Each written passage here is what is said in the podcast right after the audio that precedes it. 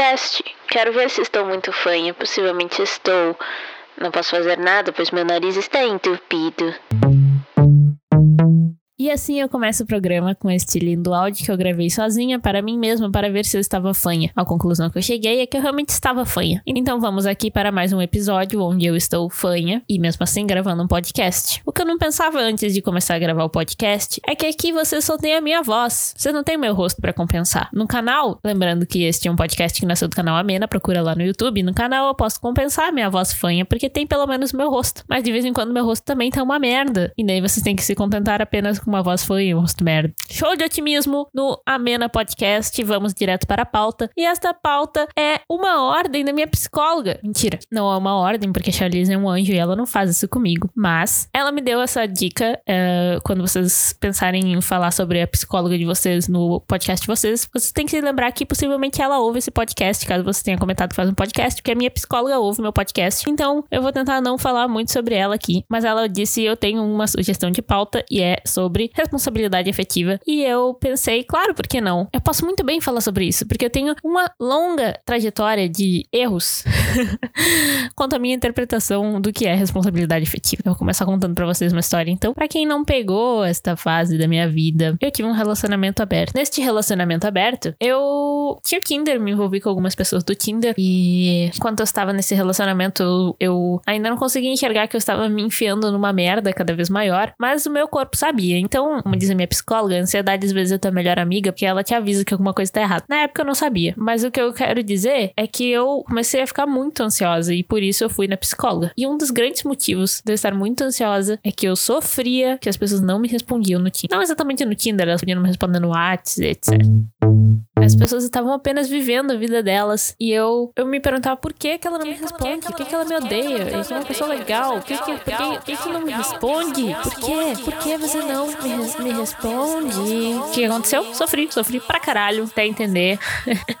até entender, com a ajuda da minha queridíssima psicóloga, que eu estava, na verdade, sendo uma baita de uma chata, uma controladora, que não conseguia viver a vida sem exigir coisas dos outros, coisas de gente que nem me conhecia, não tinha porque me dar nada. As pessoas não me deviam nada. E eu lembro muito bem que foi nesse momento que a minha psicóloga disse que eu sou uma pessoa controladora, e eu nunca mais esqueci que eu nunca tinha ouvido isso na minha vida, ninguém nunca tinha me chamado controladora. Mas daí eu vi que eu era uma pessoa controladora porque eu queria controlar as situações na minha frente, eu queria que as pessoas correspondessem ao que eu esperava delas. Foi, tipo, tirar um peso das costas, que daí eu entendi o que eu tava fazendo de errado. Porque eu achava que os outros estavam fazendo coisa de errado. Que elas não estavam sendo responsáveis comigo, que elas me deixavam ansiosa. Então, se a pessoa me deixa ansiosa, a culpa é dela, não minha. Claro que não, né? Esse pensamento está extremamente equivocado. Que foi uma mudança de dentro para fora que fez com que eu parasse de ficar ansiosa com isso. Não foi o comportamento dos outros que mudou. Porque, claro, não tinha como eu mudar o comportamento dos outros, mas eu podia mudar o meu. E o que foi que eu mudei? Eu parei de tentar controlar o que os outros faziam, que eles estavam tentando me dizer, o que eles me diziam, a frequência que me respondiam e etc. Então, a minha revelação bombástica desse episódio é a seguinte: a responsabilidade efetiva não é o que a gente espera dos outros. Não é uma pessoa que faz exatamente o que quer. Porque eu confundia isso muito com responsabilidade ativa. Eu achava que elas estavam sendo irresponsáveis comigo. Sendo que a maior pergunta ali era: responsabilidade efetiva exige afeto. Qual é o afeto aqui? Nenhuma, né? Eu conheci essa pessoa há muito pouco tempo, não existe afeto, não é mesmo? Tu querer que os outros façam o que tu quer não é responsabilidade efetiva. Daí você pode estar tá pensando, ok, mas tu tá falando só de crushes, né? De Tinder, é óbvio que não tem afeto aí. Uh, vamos falar de um relacionamento, né? Porque responsabilidade efetiva está dentro dos relacionamentos. Cara, Fernando, você está equivocado no seu exemplo. Sim, ouvinte, você está certa. Eu vou falar de relacionamentos então. Mas não se ilude ao achar que vai ser muito diferente do que eu já tô falando, porque a gente faz isso dentro dos nossos relacionamentos o tempo inteiro. Principalmente quando a gente tem pouca experiência em relacionamentos ou, ou recém começou a namorar e é uma pessoa jovem, etc. Se você é uma pessoa velha que já se relacionou várias vezes e continua fazendo isso, pelo amor de Deus, se olhe no espelho e vamos dar uma repensada aí, tá? Fazendo isso o que, Fernanda Reis? Calma, eu já vou te dizer. Mais uma vez, queria dizer que lamento minha voz fanha neste podcast. Eu não posso fazer absolutamente nada porque eu parei com o Sorinã e com o Sorini. Então, quando eu fico com o nariz entupido, eu apenas sofro. Esse é um patrocínio da torneira do meu banheiro, que é a única coisa que eu uso para lavar o nariz atualmente. Vocês vão ouvir alguns miadinhos agora, possivelmente, porque minha gata entrou no quarto. Sabe por que, que eu não deixo gatos entrarem no quarto? Porque apesar de eu amar gatos, eu tenho rinite. E os gatos atacam a minha rinite. Olha aqui, ela tá afiando as unhas na minha cadeira. Sai, sai, sai. E daí é esse tipo de coisa que esses terroristas fazem. Eles me intoxicam com seus pelos. Ah, tá merda, hein? Tentarei sobreviver até o final desse episódio sem morrer de rinite. Mas o que eu quero dizer aqui é que muitas vezes a gente impõe as nossas expectativas no, na pessoa que a gente tá se relacionando. Daí o que acontece é isso, né? A gente se frustra. E daí tu espera que a pessoa vá, sei lá, reagir exatamente do jeito que ela, quer que ela reage. Fala uma coisa, tu faz alguma coisa, tu já espera uma resposta da pessoa. Tu já espera que ela reage de tal maneira, entendeu? E daí se ela não reage do jeito que tu espera, ela é tóxica. Garota tóxica do caralho. Principal armadilha na hora de separar o que é responsabilidade afetiva ou não. Porque se a gente cai nesse golpe do primeiro relacionamento, do segundo, terceiro, de não entender muito bem, separar exatamente isso ou outro, a gente pode acabar cobrando coisa demais de um relacionamento. E eu acredito mesmo que um relacionamento com cobranças razoáveis é um relacionamento feliz. Não necessariamente, né? Tem muita coisa que pode deixar um relacionamento triste, mas cobrança descabida, dizer com cobrança descabida. A pessoa com quem tu namora, ela não vai poder mudar, ela não vai ser outra pessoa. Isso é uma, uma das coisas que mais machuca quando tu é a pessoa cobrada, assim. Porque, bom, tu tá namorando comigo, tu não tá namorando com outra pessoa, tu tá namorando com a ideia que criou da tua cabeça. É comigo que tá namorando. Então por que que tu não consegue enxergar isso? Por que que quer que eu me transforme em outra pessoa que reage de outro jeito, que fala de outro jeito, que pensa de outro jeito? Só porque tu quer que eu seja desse jeito, mas eu não sou. Não quer dizer que essa pessoa tá te fazendo alguma coisa de ruim, sabe? Às vezes é só um jeito de pensar diferente. Às vezes é, é só quem ela é,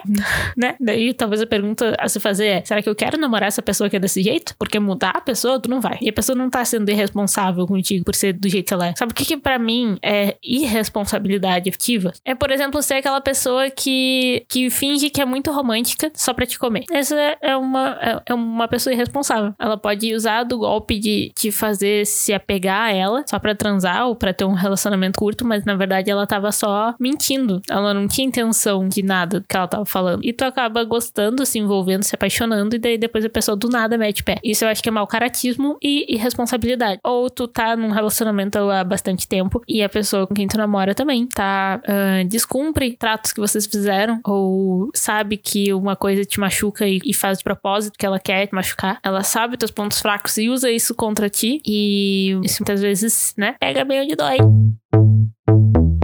Tipo, se a pessoa terminou contigo porque ela não tá mais feliz no relacionamento, isso não é irresponsabilidade efetiva. Ela seria responsável se ela não falasse, se ela empurrasse com a barriga um relacionamento que ela não tá mais feliz e daí do nada ela te mete um chifre e tu descobre do pior jeito possível e ela termina por WhatsApp. Eu acho que isso seria um belo exemplo de irresponsabilidade efetiva. Agora, se a pessoa diz, olha, eu não tô mais feliz nesse relacionamento, eu vou ter que terminar mesmo que a gente esteja juntas há sete anos e tenha, sei lá, feito algumas contas juntas e etc. Mas a gente vai ter que resolver isso e eu vou ter que ir embora. Se a pessoa não tá sendo responsável, ela tá só sendo sincera, né? Claro que se eu fosse dar exemplo de todas as situações possíveis, eu ia passar o resto da vida aqui no Spotify, mas não tem como, né? Acho que cabe a seguinte pergunta quando a gente dá de cara com uma situação que a gente pensará que isso aí é responsabilidade ativa, que é, essa pessoa tá sendo sincera com o que ela tá sentindo, ela tá tentando ser justa comigo e justa com ela mesma, tá só me falando a verdade, ou ela tá só existindo do jeito que ela é, ou será que eu não tô cobrando demais essa pessoa? Será que eu não tô exigindo que essa pessoa cumpra com uma expectativa minha que ela nunca prometeu que cumpriria? Acho que são perguntas que podem ajudar. Ou será que essa pessoa tá só deliberadamente sendo uma acusona comigo e me traindo ou mentindo descaradamente para mim e tentando me manipular? Eu acho que é esse tipo de pergunta que cabe nesse contexto pra gente saber diferenciar. Esse é o que eu aprendi com a minha querida psicóloga que, que me deu a dica desse podcast maravilhoso. E é isso aí. Tu gostou desse episódio de podcast? Por favor, faz o seguinte: tu me procura lá no Instagram, que é